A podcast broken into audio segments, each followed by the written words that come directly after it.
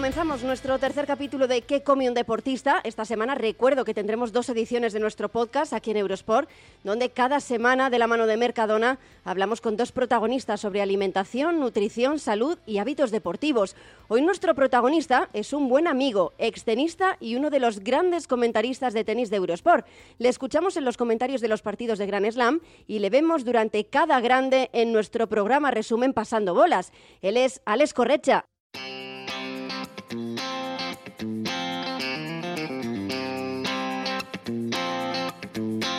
Hola Alex, ¿qué tal? Bienvenido a nuestro podcast. Muchas gracias, eh, encantado de, de estar aquí con vosotros, por supuesto. Alex, ¿cómo era tu alimentación en tu época de jugador? La verdad es que todo ha evolucionado mucho. Ahora se sabe más de nutrición, eh, se es mucho más específico con, con las cosas. Nosotros, históricamente, eh, siempre antes de los partidos te decían que tenías que tomar hidratos de carbono. Eh, en la época que hacíamos más pesas y etcétera, tomábamos más proteína, más carne, más pollo, etcétera, etcétera.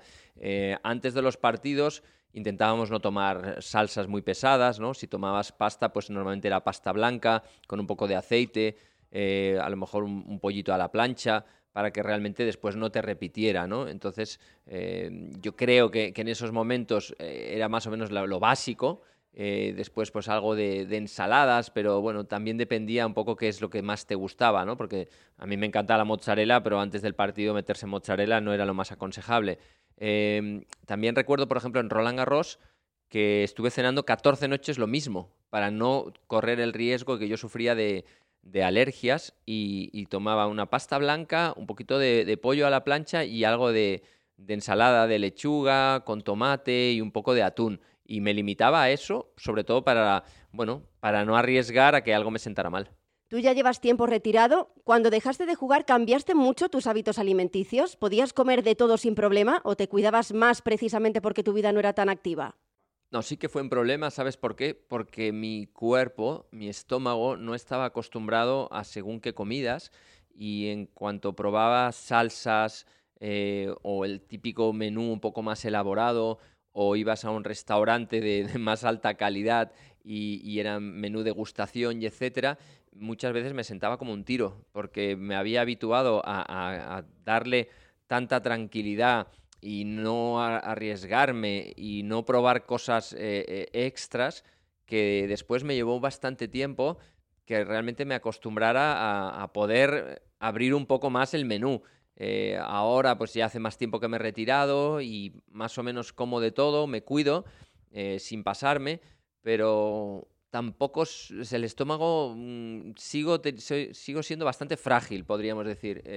Reconozco que bueno, me ha llevado un tiempo el, poder pues, ir a un sitio y, que te den algo más elaborado y que no me siente mal. Pero enseguida yo creo que el estómago es, un talón de Aquiles para mí. Si yo me hiciera pruebas de estas que hacen ahora, pues si más gluten, si más celíaco o, o si la lactosa, etcétera, etcétera, yo, yo creo que tendría bastantes cosas. Eh, pero bueno, como ya soy mayor y ya no me dedico a nada especial, pues no hace falta que me complique mucho la vida y, y simplemente lo que hago es, es, mantenerlo pues más o menos como me apetece. Estos días que estás lejos de casa, de Barcelona, y que te trasladas a Madrid para comentar con nosotros Roland Garros, normalmente te marchas para casa cuando es casi casi la hora de cenar. Alex, yo te recomiendo las cenas de Mercadona con una gran variedad para que tengas ideas variadas. Hay desde pescado hasta ensaladas o verduras que te van a permitir prepararte una deliciosa cena de forma fácil, sencilla y además los mejores nutrientes que cuando uno llega a casa cansado es lo que más necesita. Yo te quería preguntar, a pesar de que llevas años sin jugar, te mantienes muy en forma, ¿qué haces? ¿Cuál es el secreto de Alex Correcha?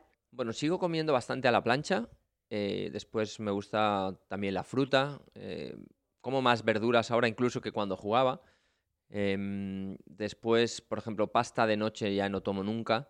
Eh, a veces bollería, pues alguna vez por la tarde, si me apetece un croissant con chocolate, pues alguna vez lo hago, pero muy esporádicamente. Y eh, después hago mucho deporte siempre para quemar, para sentirme bien. No, no tanto para, para prepararme para nada, sino únicamente pues para mi día a día, pues ver que mi, mi cuerpo está bien, que mi mente también, porque si no es como que te vas quedando sin hacer nada y eso es para mí es perjudicial. Entonces, bueno, eh, la alimentación sigue siendo muy, muy importante. Eh, considero que, hay que cuidarla. en mi caso, pues yo lo hago sin obsesionarme. Mm, en ningún momento eh, estoy pues agobiado cuando me ofrecen algo, pero pasteles difícil que coma. Bueno, alguna vez si he de, comer algo pues más rápido, de comida más rápida, pues, pues lo hago y no pasa nada, pero intento compensar. Entonces, siempre quemo, cada día intento hacer algo de, deporte, lo que sea, y después pues compaginarlo y cuidarlo con la, con la alimentación. Sin volverme loco, pero sí que más o menos le, doy, le, doy, bastante importancia, la verdad, porque creo que es una parte fundamental y cuando yo como bien, mi cuerpo lo nota, entonces me siento más ligero, eh, más ágil y, me hace sentir mejor, la verdad. Alex, muchas gracias por compartir tus experiencias con nosotros. Nos queda una semana todavía de Roland Garros para seguir disfrutando de tus comentarios en este gran slam tan especial. Muchas gracias de nuevo y un abrazo. Pues nada, un lujo como siempre, eh, me lo paso muy bien y bueno, a medida que vas hablando te das cuenta que la verdad es que tienes, tienes muchas cosas metidas en la cabeza que no eres consciente, que has ido haciendo, que sigas eh, pues cumpliéndolas y, tienes un poco mentalidad de deportista, aunque haga muchos años que, que ya no ejerces como tal. Un placer.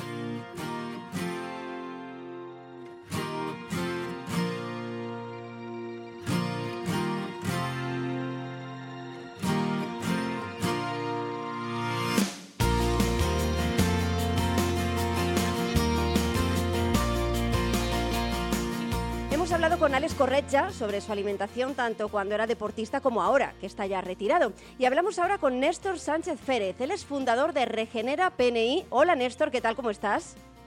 Hola, buenas tardes, buenos días. ¿Qué tal? Tengo muchas preguntas que hacerte porque tú eres experto en la dieta keto. Te quería preguntar si es lo mismo que la cetogénica y en qué consiste.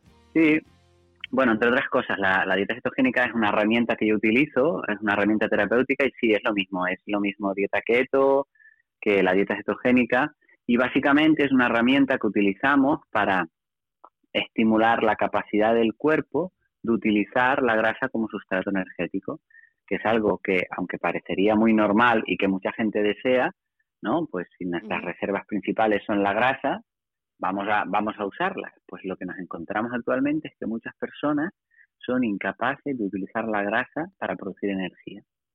Y por eso esta incorporación de esta herramienta terapéutica que es la dieta cetogénica. ¿Y qué impacto tiene, Néstor, ese tipo de dieta en el deporte de alto rendimiento? Porque el cuerpo con este tipo de dieta extrae energía de la misma manera.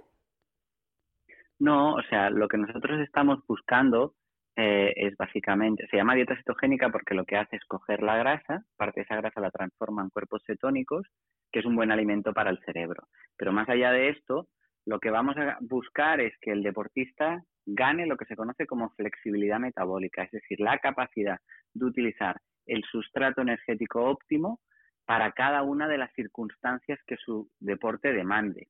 ¿Eso qué quiere decir? Que tampoco un deportista necesariamente va a tener que estar siempre en una dieta cetogénica, sino que lo vamos a utilizar en un momento dado para que el deportista sí que pueda utilizar la grasa. ¿no? En deportes de larga duración es determinante que el deportista no esté constantemente tirando de carbohidratos y pueda tirar de este sustrato energético que le aporta muchísima más energía. Y por otro lado, también en deportes de más corta duración, poder utilizar la grasa cuando vamos a media intensidad y ahorrar esa glucosa para los sprints o esa fosfocreatina para los sprints o los momentos óptimos. Pero lógicamente, un futbolista, por ejemplo, que nosotros llevamos bastantes futbolistas, puede hacer periodos de dieta cetogénica, pero no tiene sentido estar siempre en una dieta cetogénica, ¿no? Claro. Hablabas tú de la flexibilidad metabólica, eh, Néstor. Me imagino que tendrá que ver con la capacidad que se adquiere cuando uno empieza a identificar las sensaciones de hambre y saciedad, por lo que el cuerpo aprende cuándo tiene que comer y cuándo no. Claro, la flexibilidad metabólica es eh, la capacidad de tu metabolismo de utilizar múltiples sustratos energéticos y eso lo que me aporta es libertad, ¿no? Me, aporta la libertad de que yo no dependa de comer constantemente ah, de, eh, eh, para poder rendir, sino dependiendo de mi vida, mis circunstancias, pueda o bien tirar de mis reservas o bien tirar de lo que como e incluso dentro de mis reservas utilizar más el glucógeno muscular o más la grasa, ¿no? Y sí es verdad que una de las maneras óptimas de conseguir y mantener esta flexibilidad metabólica que todos tenemos, eso es inherente al ser humano. El ser humano es capaz de utilizar sus reservas. Lo que pasa es que pierde esa capacidad cuando se adapta a comer constantemente. Si todo el tiempo llega energía desde, desde fuera, el cuerpo dice, ¿para qué voy a estar preparado para tirar de mis reservas? Que se queden ahí en el almacén, que a mí ya me va llegando constantemente. Entonces se vuelve rígido metabólicamente.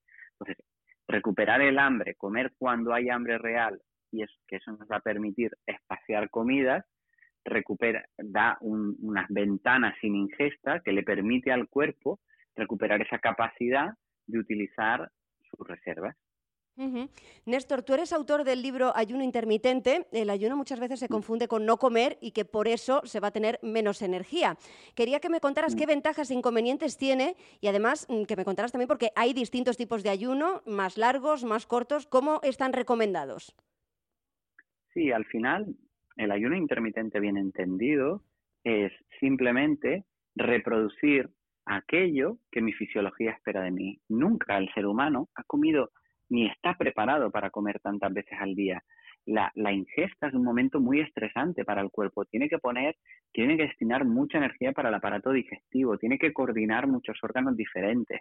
Por eso toda la sangre va al estómago, por eso todo el mundo después de comer tiene hasta un poco de sueño, ¿no? Entonces, básicamente es una herramienta que ahora se le ha llamado ayuno intermitente, pero que intenta simular lo que siempre ha pasado en la historia de la humanidad, que el ser humano básicamente comía cuando tenía acceso a la comida, como tampoco había neveras, comía hasta saciarse, y, y cuando tú comes alimentos y no productos procesados y los comes hasta estarte lleno, es imposible que a la hora y media vuelvas a tener hambre. Es que es imposible. Entonces, recuperando esa hambre y esa saciedad, vamos a ir naturalmente espaciando comida y aportando aquel contexto al que mi fisiología está preparado. Y eso da, y en realidad se le llama ayuno intermitente porque tú como persona ayunas, pero eh, el ayuno intermitente, que es generar unas ventanas sin comer de entre 12 y 23 horas, en realidad tus células no están ayunando, porque nosotros tenemos reservas y siguen teniendo energía constantemente, ¿no? Los bioquímicos dicen el ayuno intermitente no es tal porque las células no ayunan. Para que ayunen, es decir, para que se queden sin comida, necesitas eh, más horas, ¿no? Entonces, en realidad es simplemente generar un espacio de no comida para que el cuerpo pueda destinar la energía a otras cosas, ¿no? Entonces, en cuanto a los tipos de ayuno que, que, se conocen y que tienen toda la literatura científica detrás de los beneficios que esto aporta, ¿no? Más conocido es el, el, primero o el más corto, se llama Time Restricted Feeding, una restricción, restricción de la ingesta, que mm, básicamente sería concentrar tus comidas en 12 horas y dar un espacio de 12 horas en los que no comes nada. Esto ya ha mostrado múltiples beneficios para desórdenes metabólicos, inflamatorios, circadianos, de sueño, de energía, Luego está lo que se conoce como el ayuno 16-8, donde se da un pequeño paso más allá y se concentran las comidas en 8 horas. Y por último está lo que se conoce como OMAD o One Meal, one meal Per Day o One Meal a Day, que es comer una sola comida al día, ¿no? Como una especie de ramadán, ¿no? Y mm, la verdad es que esto, puesto que es algo que mi fisiología reconoce, tiene muy pocos efectos secundarios. Simplemente tener la, la premisa de que no se trata de ir ahora a hacer, hoy justo hacía una entrevista yo con uno de los deportistas que llevamos y él lo, lo, señalaba y decía, a mí me ayudó mucho que, que yo ya había leído esto y había compañeros que lo hacían, tener el acompañamiento de no hace falta que ahora haga un ayuno de 23 horas y esté ahí, ahí contando horas que no sufriendo, sino, no, tú te rodeas de un contexto adecuado, comes alimentos, te sacias y es que de verdad un día comes comes un buen pescado al horno con unas verduras, con unas patatas, con una mayonesa y comes a las tres y media, te encanta eso, te quedas bastante llena y por la noche dices, ay, pues no tengo hambre y me voy a la cama sin cenar. Y por la mañana alguien te dice, oye, ¿sabes que has hecho ahí un intermitente? Y tú dirías, no, es que no tenía hambre por la noche y no he cenado. Vale, porque estás regulando ah, y estás escuchando las señales que tiene tu cuerpo para enseñarte que es un buen momento para comer y para no comer. ¿Qué ocurre? Que estamos tan rodeados de productos procesados, diseñados para confundir a mi cerebro y que comamos aunque no lo necesitemos, que hace que no nos podamos guiar por el ámbito de la saciedad, ¿no? Es el típico ejemplo que siempre ponemos de yo estoy en el restaurante, como el primero, como el segundo, eh, ya estoy ahí que no me puedo acabar el segundo plato, llega el camarero y dice, ¿quién quiere postre? Y todos levantan la mano. Pero no estábamos sin hambre. ¿Por qué? Para el postre siempre hay un hueco, ¿no? claro, porque el cuerpo, el cerebro, que es muy inteligente y que está adaptado a vivir en carencia y no en abundancia, dice, algo con una densidad calórica y tan palatable, tan rico como lo que va a venir, aunque no lo necesite porque ya tengo las calorías y los nutrientes necesarios, voy a hacer ese huequecito, voy a inhibir las señales de saciedad, ¿no? Y eso está haciendo incluso que haya personas que hayan comido durante 10 años de su vida, cada día al levantarse, lo mismo, unos cereales azucarados de chocolate. Y tú dices, eso no pasa con ningún alimento. Hasta tu plato. ¿Cuál es tu plato preferido, Marta? A mí me encanta el arroz a la cubana, por ejemplo. Pues eh, el arroz a la cubana. Yo, pues soy muy amigo tuyo y te hago un arroz a la cubana. Te digo, mira, Marta, te he hecho un arroz a la cubana, una cubana para ti. Oh, gracias, gracias, qué amigo eres y tal. Al día siguiente vuelves a mi casa y te he dicho, oye, Marta, que, que sigo siendo muy amigo tuyo y te he vuelto a hacer un arroz a la cubana. Y dice, bueno, vale. Bueno, vale, me lo comeré, pero... Y, el tercer día, igual ya no puedo más de arroz a la cubana. Dices, dices, tío, o sea, es mi plato preferido, pero, joder, otra cosa, ¿no? Pues eso es lo que pasa con los alimentos. Pero con los productos procesados es que es alucinante. La gente coma chocapips 10 años de su vida cada día. Sí, es que es así.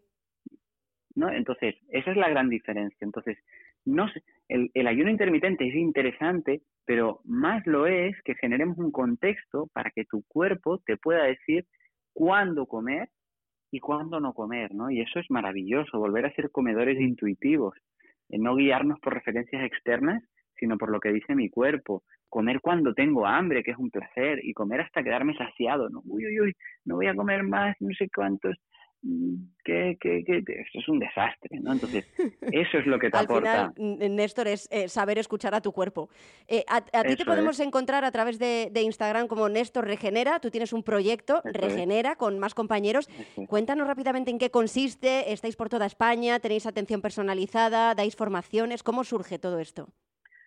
Regenera es una empresa que lleva, tiene más de 16 años, tiene un área que es la formación, fundamentada en la medicina integral, ¿no? Tiene un máster de muchos años de psiconeuroinmunología clínica, también máster en patología digestiva, patología autoinmune, fertilidad, que es otro de los ámbitos muy propios de que algo está fallando en nuestra sociedad. Tiene también un área asistencial de, personas que tienen algunos desórdenes y, necesitan tratarse eh, bajo la psiconeuroinmunología clínica. Y luego tenemos un área que, son, eh, que es élite, donde tratamos de una manera muy integral a diferentes deportistas de élite, principalmente futbolistas en este momento. Néstor, ha sido un placer hablar contigo. Creo que lo has explicado todo perfectamente. Yo por lo menos he aprendido mucho hablando contigo y espero que los oyentes de nuestro podcast, que come un deportista aquí en Eurosport.es, también lo hayan hecho. Un placer, muchísimas gracias y un abrazo. Un abrazo, muchísimas gracias a ti, Marta.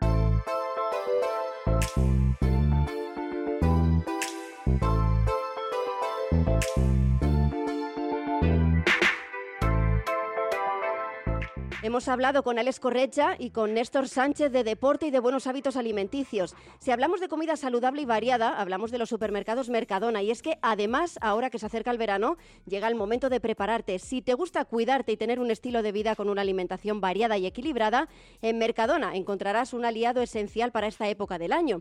Nosotros, junto a Mercadona, os acompañaremos cada semana durante parte del verano con nuestro podcast ¿Qué come un deportista?